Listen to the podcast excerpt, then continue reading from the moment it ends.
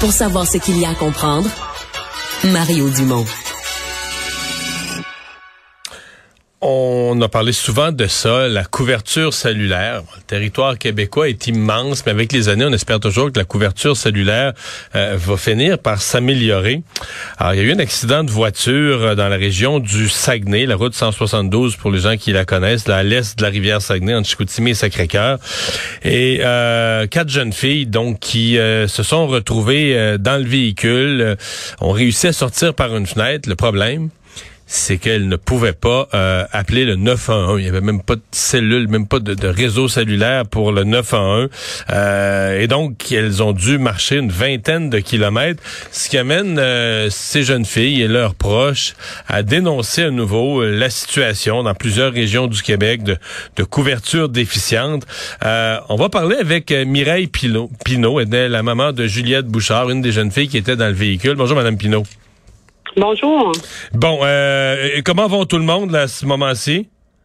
Euh, tout le monde va bien. Je vais juste rectifier un petit peu là, dans votre introduction.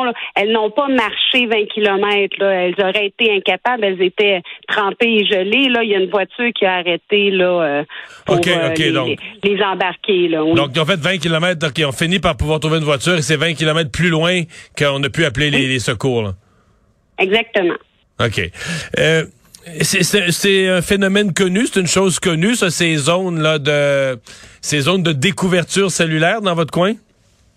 Euh, oui, cette route-là, euh, tout le monde le sait. Je vous dirais que c'est un stress, euh, le, stress du vendredi et du dimanche pour bien des parents de la région, alors que nos étudiants prennent cette route-là. Donc, oui, tout le monde le sait, puis tout le monde a une crainte à chaque fois. Parce que c'est des jeunes filles quoi de la de la côte nord, de la haute côte nord, qui montent étudier à Chicoutimi? Oui, c'est ça. Plusieurs euh, jeunes euh, du secteur ici euh, étudient, donc le week-end, ils reviennent chez leurs parents. Puis c'est une route aussi qu'on les femmes empruntent pour aller accoucher à Chicoutimi, les femmes du secteur ici. les rendez-vous médicaux des aînés, c'est quand même fréquenté beaucoup par les gens de la région. Hein. Ouais. Et là, dans ce cas-ci, donc, parce que il me semble que je, le 9 à 1, dans certains cas, même des zones où on peut pas avoir de conversation, on peut faire le 9 à 1, mais là, il n'y a, rien du tout. Même le 9 à 1 fonctionne pas. Exactement. Puis plusieurs personnes nous ont dit ça. Non, non, il y a toujours un moyen. Euh, cinq fois sur le piton, pirouette, cacahuète. Non?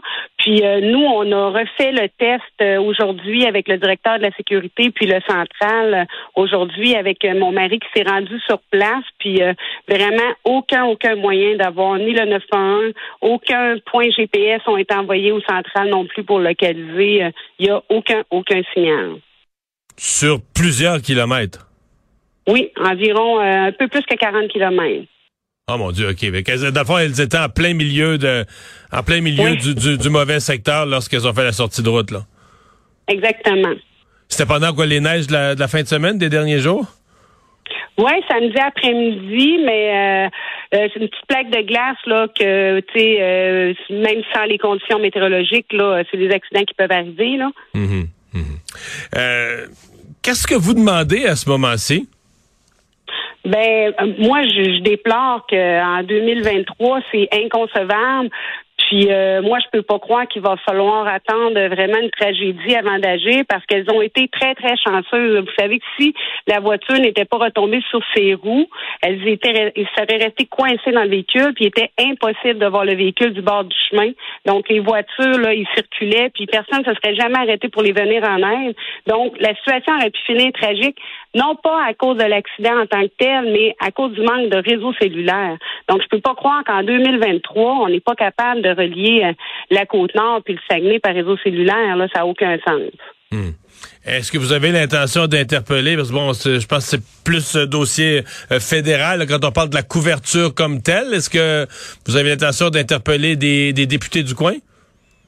Oui, c'est sûr. J'ai déjà discuté avec euh, mon maire cet après-midi qui va ramener euh, le sujet sur la table de notre MRC euh, dès cette semaine. Puis oui, j'ai l'intention d'essayer qu'on puisse discuter avec nos députés. Je sais qu'ils sont déjà au courant parce que c'est quand même un problème fréquent sur la côte nord avec la route 138. Là, mais là, je pense que ça, fait plusieurs fois que des accidents comme ça arrivent. Faut pas attendre une tragédie là, avant d'agir. Madame Pinault, merci beaucoup. Bonne chance. Merci à vous. Au revoir.